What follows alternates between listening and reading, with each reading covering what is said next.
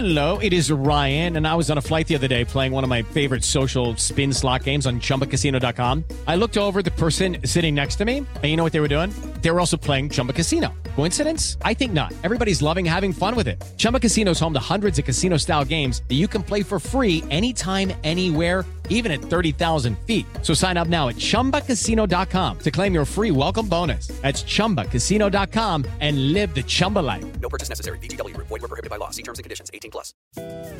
Market Minds, un espacio para compartir tendencias de marketing, comunicación, medios digitales y distribución de Con Diego Plaza, director general de FCO Group y cofundador de Elliot Media, y Raúl Ferráez, presidente de la revista Líderes Mexicanos, FCO Group y Elliot Media.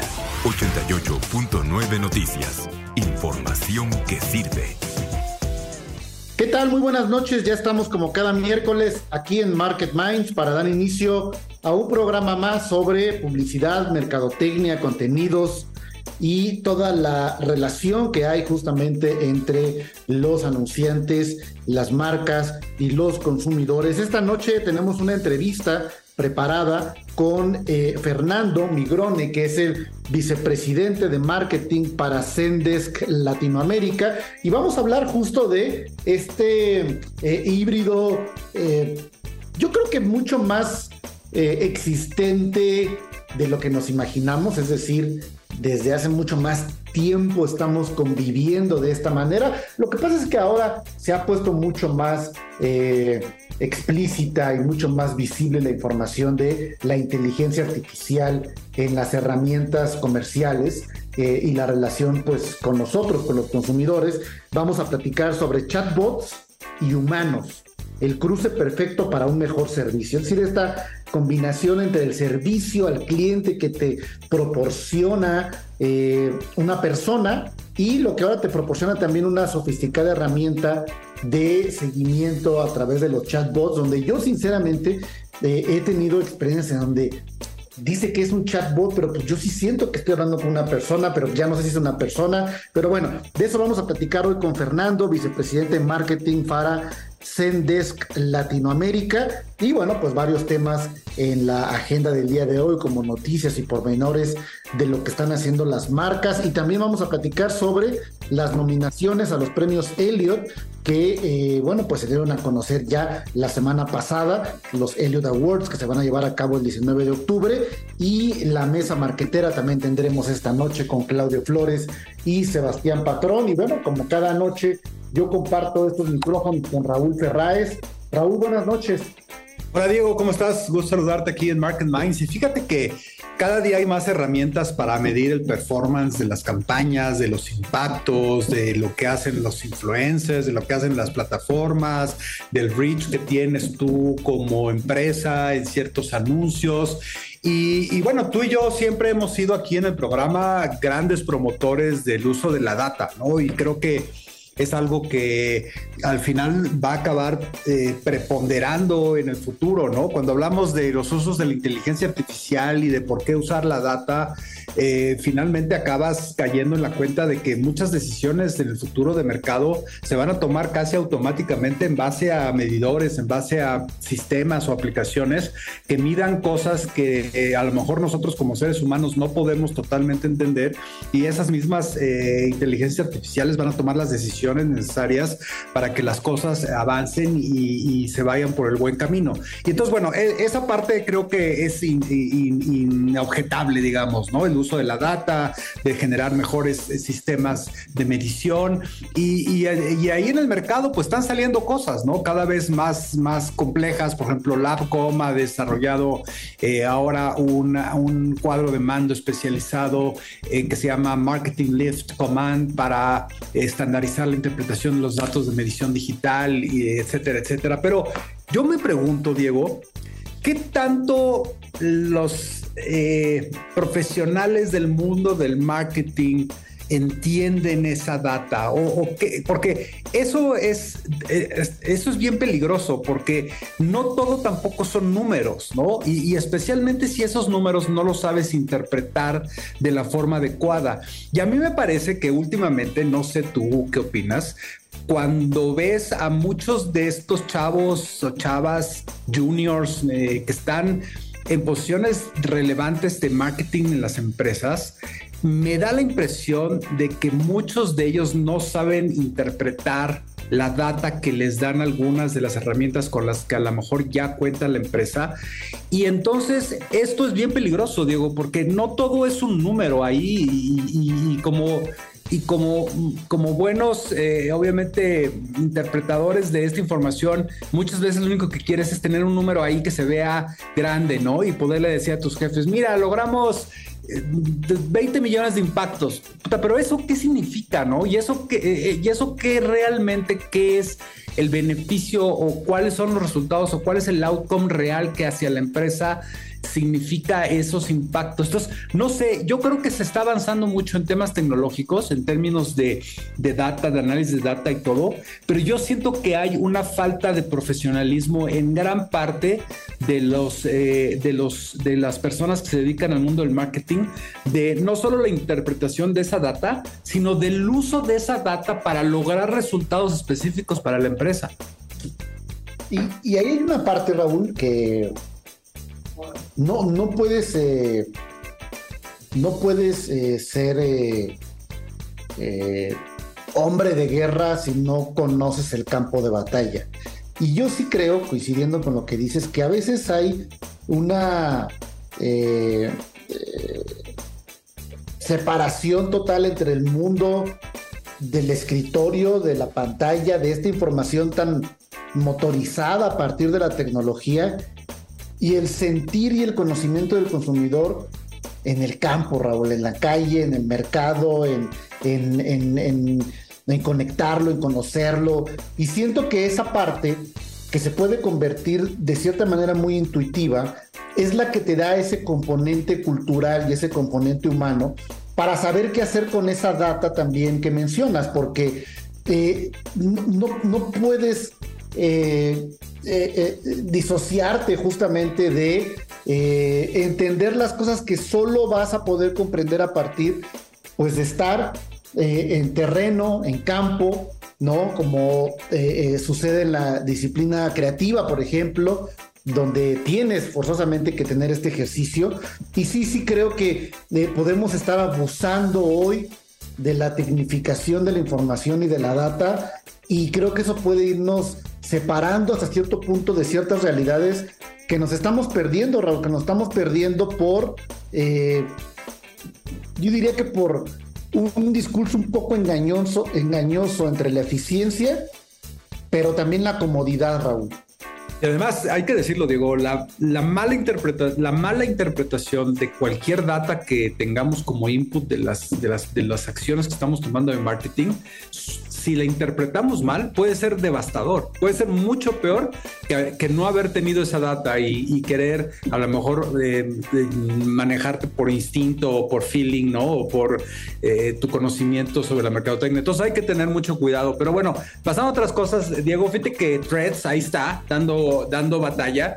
Eh, su salida fue muy buena. Eh, tuvieron una cantidad de descargas en los primeros días que de hecho rompió un récord global de, la, aplicación más descargada hasta el momento en la historia de la humanidad. Eh, y bueno, pues no sé hasta ahorita cuáles sean los resultados. Habrá que escuchar a, las, a las personas de Meta de cómo les va yendo con threads. Pero bueno, lo que se ve es que siguen ahí metiéndole cosas, ¿no? Por ejemplo, ahorita acaban de anunciar que están prometiendo funciones publicitarias que van a, favorecer, por ejemplo, el marketing de cripto, ¿no?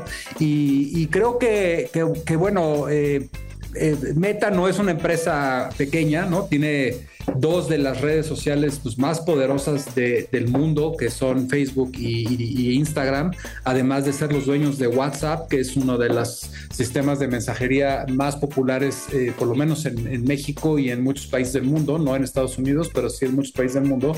Y, la salida de Threads pues, fue una afrenta directa a Twitter y a Elon Musk, ¿no? Con las cosas que él está haciendo ahí y que ahora ya ni siquiera se llama Twitter, se llama X. Y, pues a ver cómo les va, ¿no? Diego, creo que, que, darán la batalla.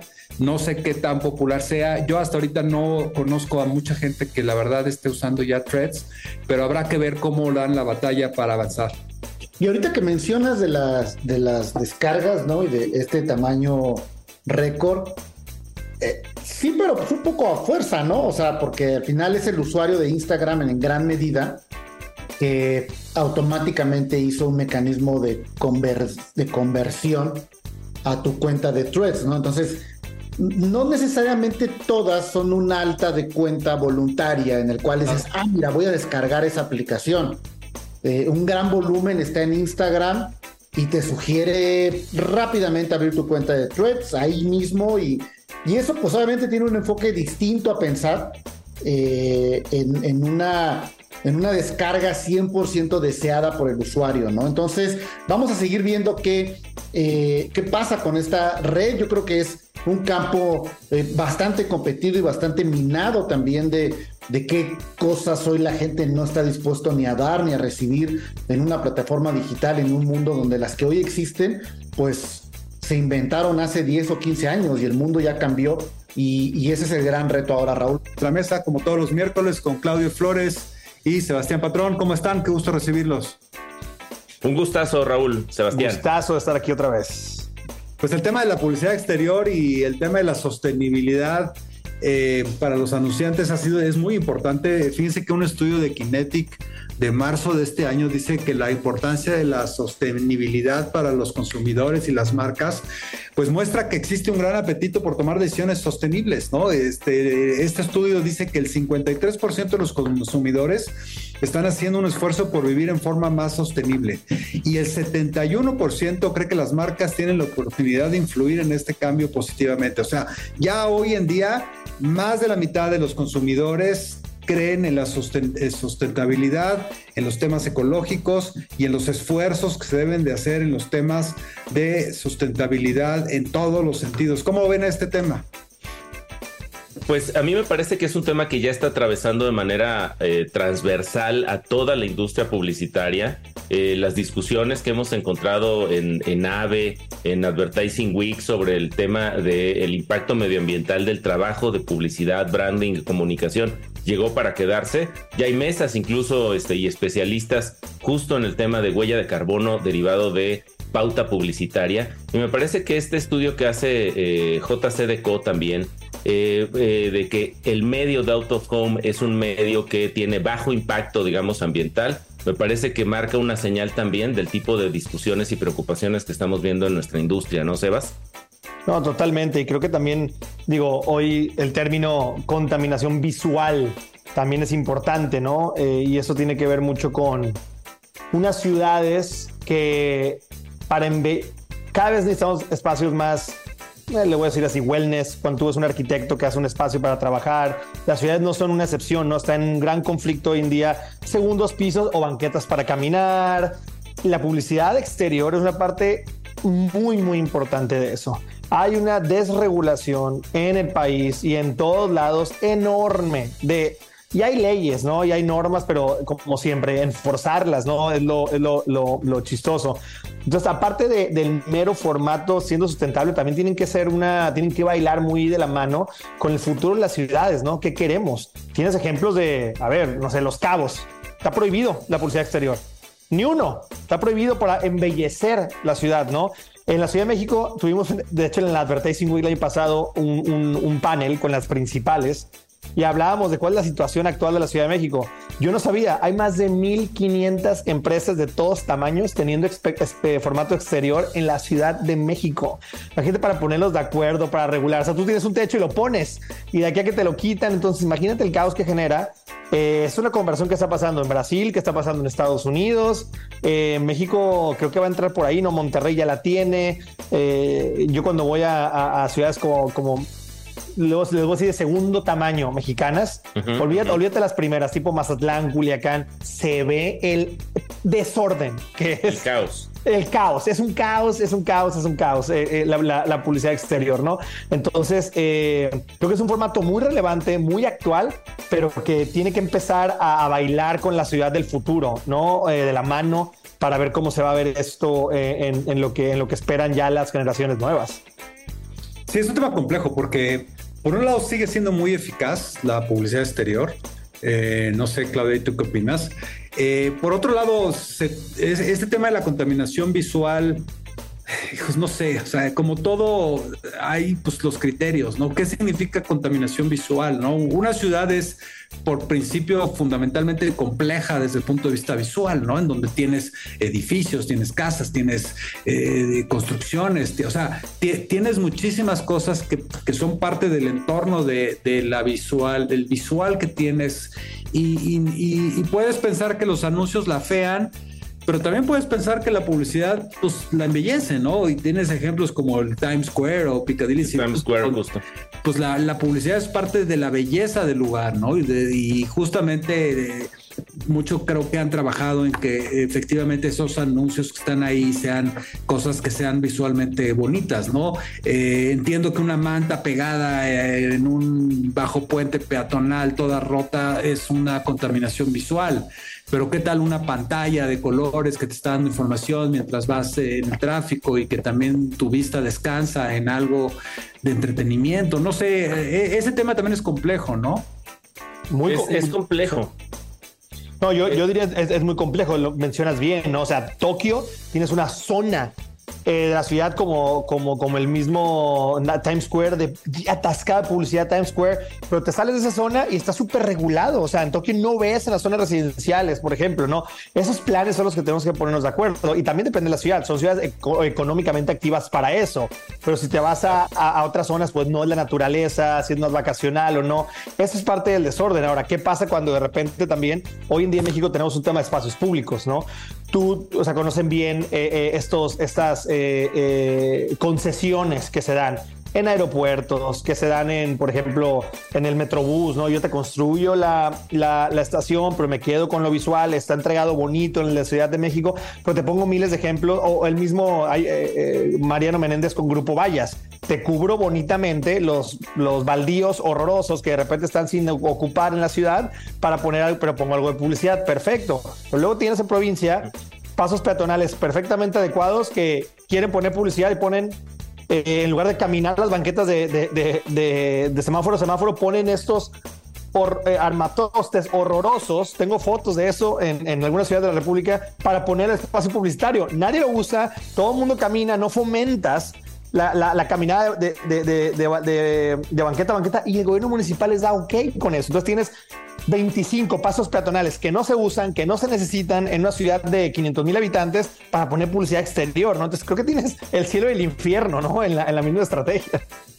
Y yo creo que, como lo bien lo señalaba muy bien Raúl, eh, querido Sebastián, el tema es que también eh, el out of home o la publicidad exterior es un, es un medio muy efectivo y es un gran negocio. Solo algunos, algunos elementos que son relevantes de por qué este medio sigue siendo tan importante en nuestra industria, en la industria de la comunicación y la publicidad. Primero porque eh, es el medio que está demostrado que nos ayuda más a elevar brand fame, o sea, la, la marca de, de la fama de la marca, hacer una marca famosa, uno de los medios que mejor funcionan en el mundo es justamente la publicidad exterior. El segundo, el, eh, cuando necesitas reconocimiento de marca para un nuevo producto, para un nuevo lanzamiento, un nuevo servicio, el awareness que llamamos en, en inglés como métrica publicitaria, pues es uno de los medios que más rápido mueven la aguja, ¿no? Es decir, tienen, sobre todo dependiendo, obviamente, dónde pones, eh, en qué ubicaciones, digamos, colocas tu pauta, porque ya sabemos que las ubicaciones de, de publicidad exterior cambian de precio en función pues del impacto que tienen. Y simplemente decir hacia dónde va en términos de futuro, eh, pues todo el out of home del mundo en algún momento va a ser programático. Ya ni siquiera vamos a estar colocando lonas o colocando este, digamos, stickers gigantescos para poder eh, colocar esta publicidad exterior, sino van a ser pantallas pantallas que además van a tener inteligencia artificial para poder eh, pautar en función del tipo de perfil de audiencia que está viendo en ese momento específico el medio, el espectacular. Entonces es un medio que llegó para quedarse, es un medio que tiene retos de regulación, es un medio que vamos a seguir utilizando quienes queremos conectar a marcas con sus audiencias o consumidores porque es un medio muy efectivo y diría yo que también vamos hacia un mundo donde esta industria se está regulando y jugadores como JCDecO, Clear Channel, etcétera, que son los jugadores más, digamos, institucionales de estos 1500 empresas que hay en el país, pues van a marcar el rumbo de una publicidad exterior pues más eh, sostenible y mejor, eh, digamos, con mayor respeto hacia la ley. Sí, fíjense que nosotros hemos en la revista Líderes usado última, en los últimos, en el último año, diría yo, muchos espectaculares para, para promover la revista y sí ha sido muy impactante. O sea, sí, sí puedo decir en carne propia que he sentido la respuesta, los comentarios, la, la el awareness que significa el out of home. Eh, creo que sí es, es un medio, como tú dices, Claudio, muy, muy eficiente. O sea, y, creo que está. No es barato, pero es muy eficiente. Y tal vez este, y es, y es un poco esto que hemos hablado en muchas mesas, ¿no? De, de esta, de, la, de esta convivencia entre la, la, la publicidad pues yo ya no diría tradicional, sino la publicidad añeja y la nueva y las nuevas tecnologías y las... O sea, yo creo que el out of home pues es tal vez de la, forma de hacer publicidad más prehistórica de la humanidad, ¿no? Este... No es ahí el perifoneo, digamos, ¿no? El gritar. Exacto. En el espacio público. Y, creo que sigue siendo tan eficiente y tan eficaz como, como en otras épocas. Entonces, creo que ahí está el gran reto, como decía Sebastián, el cómo, cómo haces que que, que, realmente aporte en vez de disminuir, ¿no? Que realmente sea valiosa en vez de, de, volverse en un problema para las ciudades, ¿no? Completamente de acuerdo, querido Raúl. Es un medio súper efectivo, muy bueno. Hay que saber cómo usarlo. Muy bien. Pues gracias por estar de nuevo aquí en nuestra mesa de los miércoles y nos vemos la semana que entra. Y como les adelantaba al principio del programa de esta noche, eh, hay una línea muy delgada en la cual, si les he de ser honesto, yo personalmente a veces ya no, ya no tengo claro si estoy hablando con un robot o estoy hablando con una persona en los sistemas de asistencia o de servicio al cliente llamados chatbot, que a veces dice, soy tu asesor eh, digital de venta o del proceso, etcétera. Creo que todos tenemos algún contacto con algún chatbot, pero me sorprende este avance, o a lo mejor yo estoy mal, o a lo mejor sí sigue siendo una persona, no lo sé, pero justamente de eso vamos a platicar esta noche con Fernando Migrone, que es el vicepresidente de marketing para Zendesk Latinoamérica. Y justo vamos a hablar de chatbots y de seres humanos, el cruce perfecto para un eh, mejor servicio eh, para un mejor servicio al cliente en los bancos y bueno, en general, eh, todas estas herramientas donde pues comenzar con esta frase que dice más humano, pero no humano. Entonces, ¿hacia dónde va y cuáles son los objetivos? Fernando, buenas noches, bienvenido a Market Minds. Hola Diego, buenas noches, mucho gusto por estar acá con, con todos ustedes.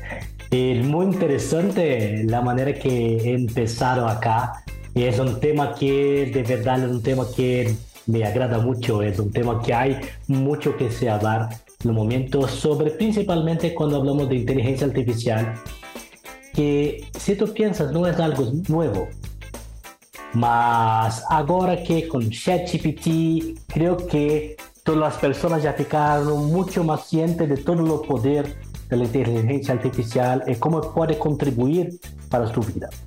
Cuando estamos hablando de atendimiento, servicios al cliente en general, eh, tenemos una, una, una, encuesta que hacemos que se llama CX Trends y ya percibimos que las personas, muchas de ellas ya aceptan o muchas veces prefieren hablar con chatbots si creen que van a tener su problema, su reto solucionado más prontamente.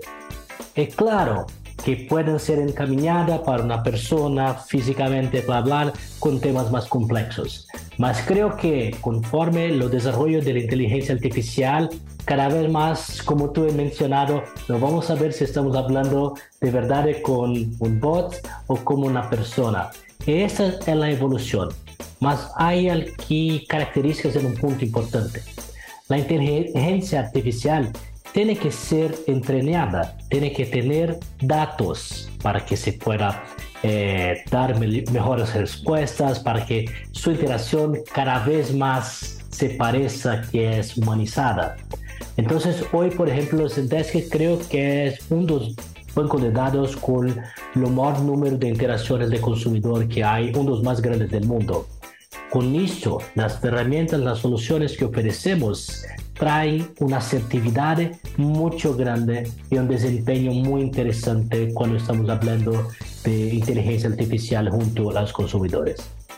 Ahora, estamos hablando de una compañía, como bien mencionas, pues de, de, de, un, de un tamaño global, eh, Zendesk, pero estamos hablando de que eh, los servicios que ustedes generan y desarrollan son utilizados por más de 100 mil empresas, que me lleva a pensar que ustedes mismos tienen un gran laboratorio de aprendizaje constante, que es la misma realidad de los servicios que dan, que te permite ir entendiendo y modificando ello mismo. Y eso es bien interesante porque es un deep learning a partir de tus mismos clientes, de algo que efectivamente, lo mencionabas eh, eh, hace un momento, Fernando, eh, mucha de esta tecnología eh, de la inteligencia artificial, yo creo que ya estaba ahí hace mucho tiempo. Lo que pasa es que ahora está como de moda en la conversación. Pero yo creo que llevábamos mucho tiempo recorriendo este camino y yo creo que pues una compañía como Zendesk, que me gustaría que nos platicaras un poquito de dónde nace, de dónde viene, de cuál es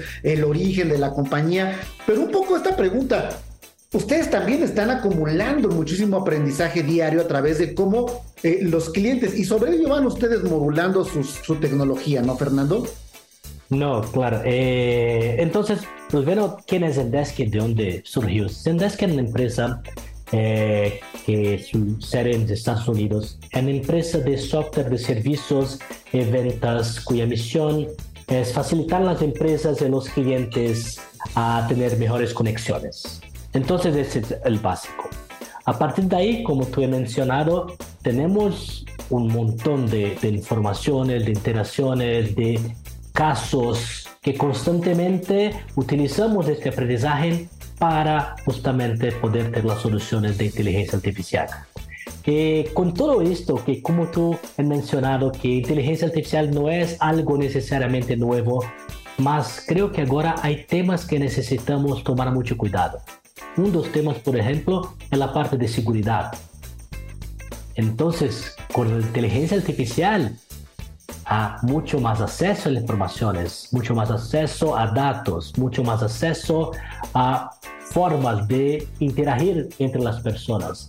Entonces, trabajar ya con la inteligencia artificial, más con la seguridad de datos, son cosas fundamentales que creo que como estamos esta este momento ahora que el tema es inteligencia artificial, creo que lo próximo es justamente integrarnos la, la seguridad con las soluciones de inteligencia artificial.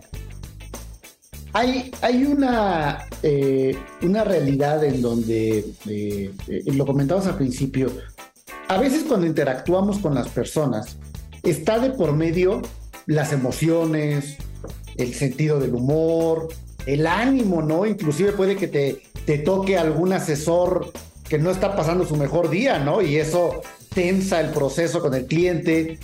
Todo eso desaparece a la hora de estar utilizando chatbots y concentrándose. Quizá por eso lo mencionabas. Hay gente que dice, a ver, yo prefiero hablar con un robot, pero que me solucione. No, no, no quiero eh, ir más allá de lo que necesito. De eso va el Customer Experience inmersivo, ¿Qué tan profundo se convierte verdaderamente esta conexión? ¿O, de qué trata, Fernando? Platícanos de qué va el Customer Experience Inmersivo. Sí, piensa la, la siguiente manera. Una cosa que siempre hablo con, con las personas es que no creo que la inteligencia artificial va a sustituir las personas. Mas las personas que no conocen, no saben utilizar la inteligencia artificial, sí, van a ser sustituidas por personas que saben cómo utilizar. Okay. Eh, entonces, cuando tú estás hablando, no necesariamente que va a eliminar la parte de las emociones, la parte de, de, de percepciones que hay en un atendimiento o en una experiencia inmersiva. Mas lo que puede pasar es que tú puedes identificar con inteligencia artificial cómo está la, lo, lo cliente que está trayendo. Si alguien que necesita un, un tipo distinto de, de atendimiento, se necesita algo que es más especializado. Entonces, esto también puede ayudar a que tú puedas direccionar los cliente correcto a lo tipo de solución más adecuada. Que sea un chatbot, que sea un atendimiento más rápido o mismo un atendimiento más técnico, más específico para una determinada solución. Y cuanto más la inteligencia artificial es capaz de reconocer ese tipo de casos, más asertivo y con eso la produ productividad del equipo también se incrementa de forma exponencial. Estamos platicando con eh, Fernando Migrone, que es el vicepresidente de marketing para Zendesk en Latinoamérica. Y déjenme darles algunos datos que, que, que me llaman la atención. Eh, según Zendesk, a nivel global, el 70% de los consumidores que interactúan frecuentemente con un soporte al cliente, con un soporte servicio, creen que el uso de la inteligencia artificial puede conducir a un soporte al cliente más personalizado y más efectivo, y el 62% estaría menos inclinado a utilizar los chatbots de una empresa si no proporciona eh, información o respuestas personalizadas. Me habla también a que somos una sociedad que nos hemos vuelto también más exigentes a la eficiencia de las cosas. Tenemos menos tiempo, el mundo va más rápido, queremos las respuestas exactamente lo que me interesa. Entonces, también nos hemos vuelto una sociedad que demanda un, servicio de ese tamaño que a lo mejor los humanos por sí solos no podemos dar ya, ¿no? Es decir, hoy pensar que un ser humano eh, puede correr a 100 kilómetros por hora, pues sabemos que no podemos, entonces inventamos los autos porque sabemos que es algo que no vamos a poder hacer. Entonces, hay cosas que ya sabemos probablemente que no vamos a llegar a cierto estándar. ¿Tú crees, eh, Fernando, y un poco ya lo adelantabas, pero en términos ya, quizá de lo que quienes nos escuchan se deben de preguntar, si va a acabar con puestos de trabajo, si la fuerza laboral va a ser sustituida, porque hoy es un debate también eh, eh, laboral, ¿no? ¿Tú qué piensas sobre la inteligencia artificial y si crees que va a sustituir eh, a la fuerza laboral en algún momento ese tipo de herramientas? No, yo creo, como había mencionado, que es una herramienta muy importante para aumento de la productividad. Eh, una cosa interesante es que con la pandemia nosotros tuvimos la oportunidad de empezar esa pesquisa que tú has mencionado antes de la pandemia y durante. Entonces nos dio datos interesantes.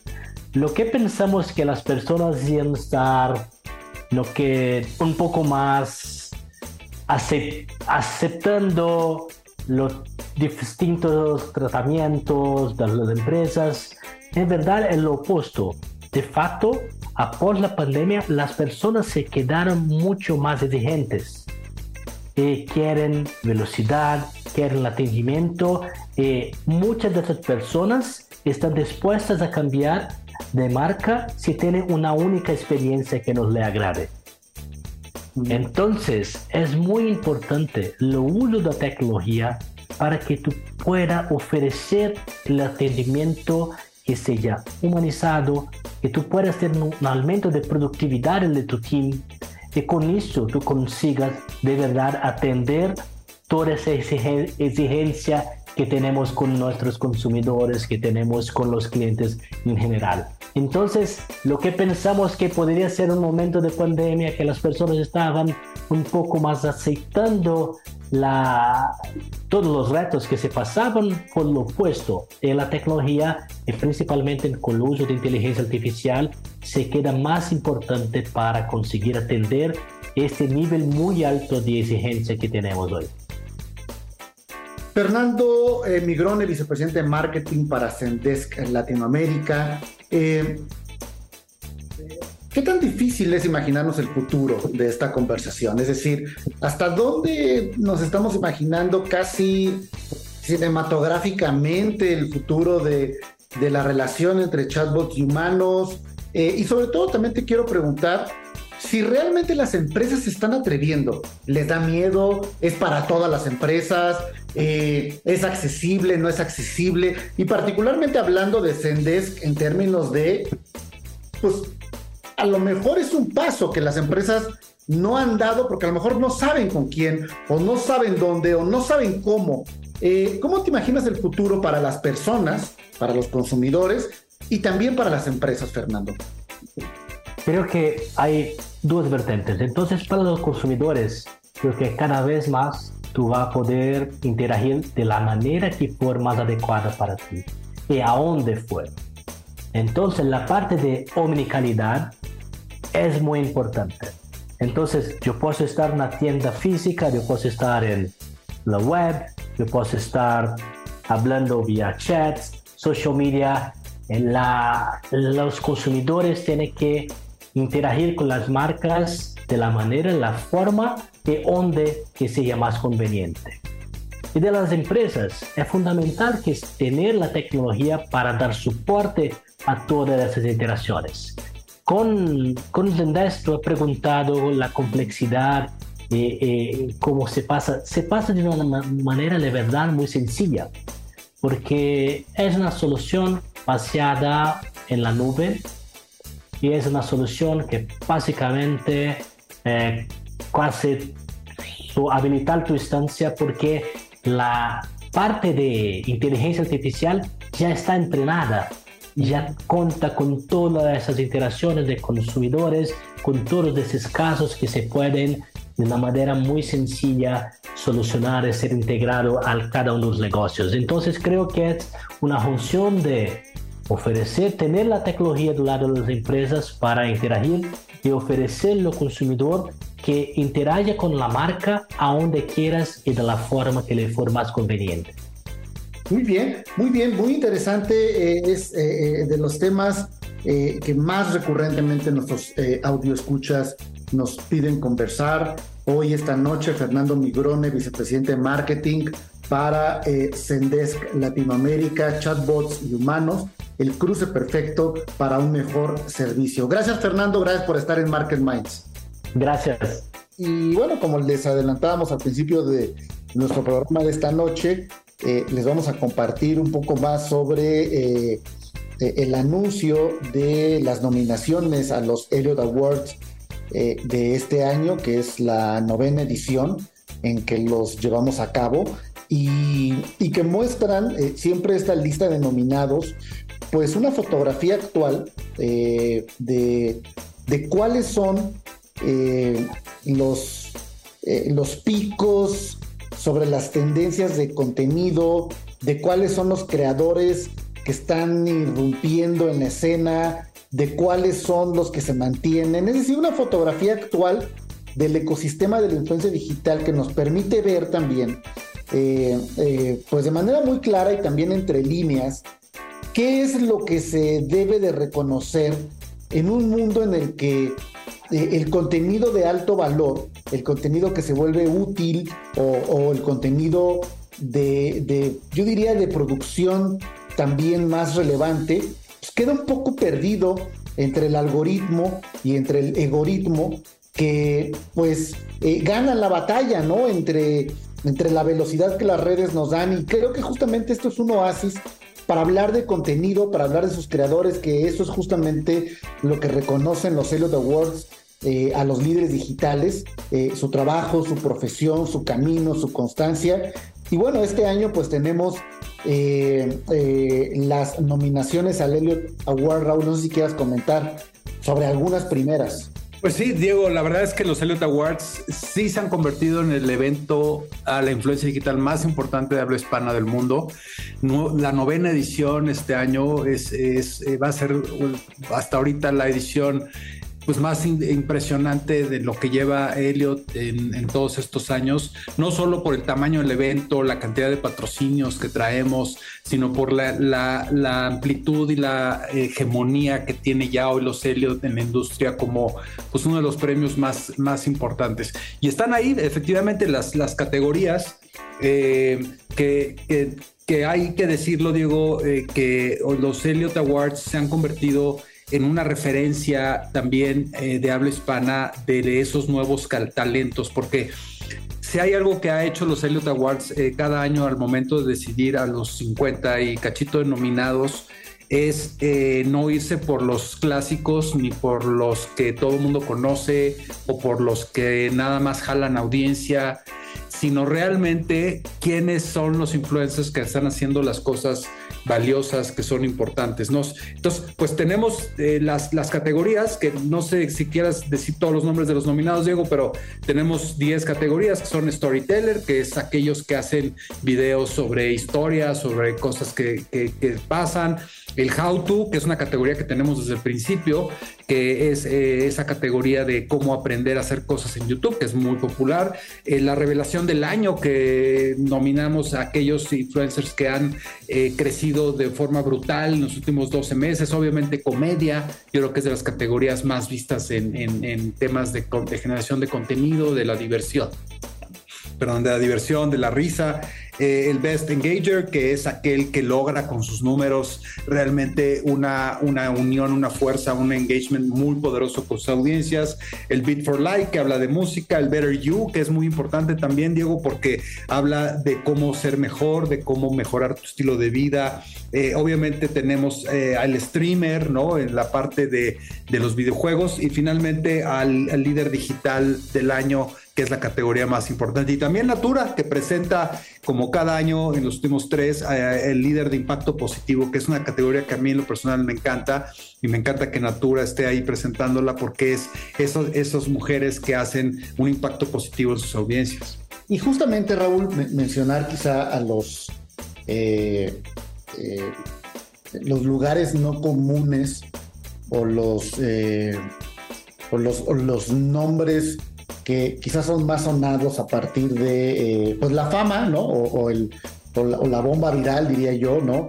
Y, quiero destacar algunos nombres por cada categoría que tienen que ver justamente con esta curaduría, esta investigación, esta metodología que nos lleva a nominar personalidades, pues que, que no necesariamente son muy vistas eh, o no son eh, muy eh, atendidas o reconocidas por otro tipo de espacios o premios y nosotros justo las estamos considerando por lo relevante y el impacto de su talento. Por ejemplo, eh, en Storyteller ya mencionabas, me encanta este eh, canal que se llama Historia para Tontos y que justo se trata de eso, se trata de enseñar y de dar lecciones de historia universal, de historia de México, a partir de una forma muy divertida, muy interactiva, muy disruptiva sobre cultura, sobre conocimiento, sobre la historia del mundo y la historia de la humanidad. Lo mismo, eh, por ejemplo, con Relatos de la Noche, que bueno, eh, en, México, tanto en las plataformas de streaming como en los contenidos digitales y de podcast, por ejemplo, eh, el contenido que tiene que ver con misterios, que tiene que ver con terror, que tiene que ver con leyendas, que tiene que ver con, con sustos, es de los más atendidos en, el contenido en general en nuestro país y eso es bien importante. Y por ejemplo, eh, Alexis Oman, ¿no? Que además me gusta cómo menciona que en sus, eh, cómo hacer eh, que los videos interesantes, los videos diferentes se conviertan igual de virales que los videos morbosos. En How to, Raúl,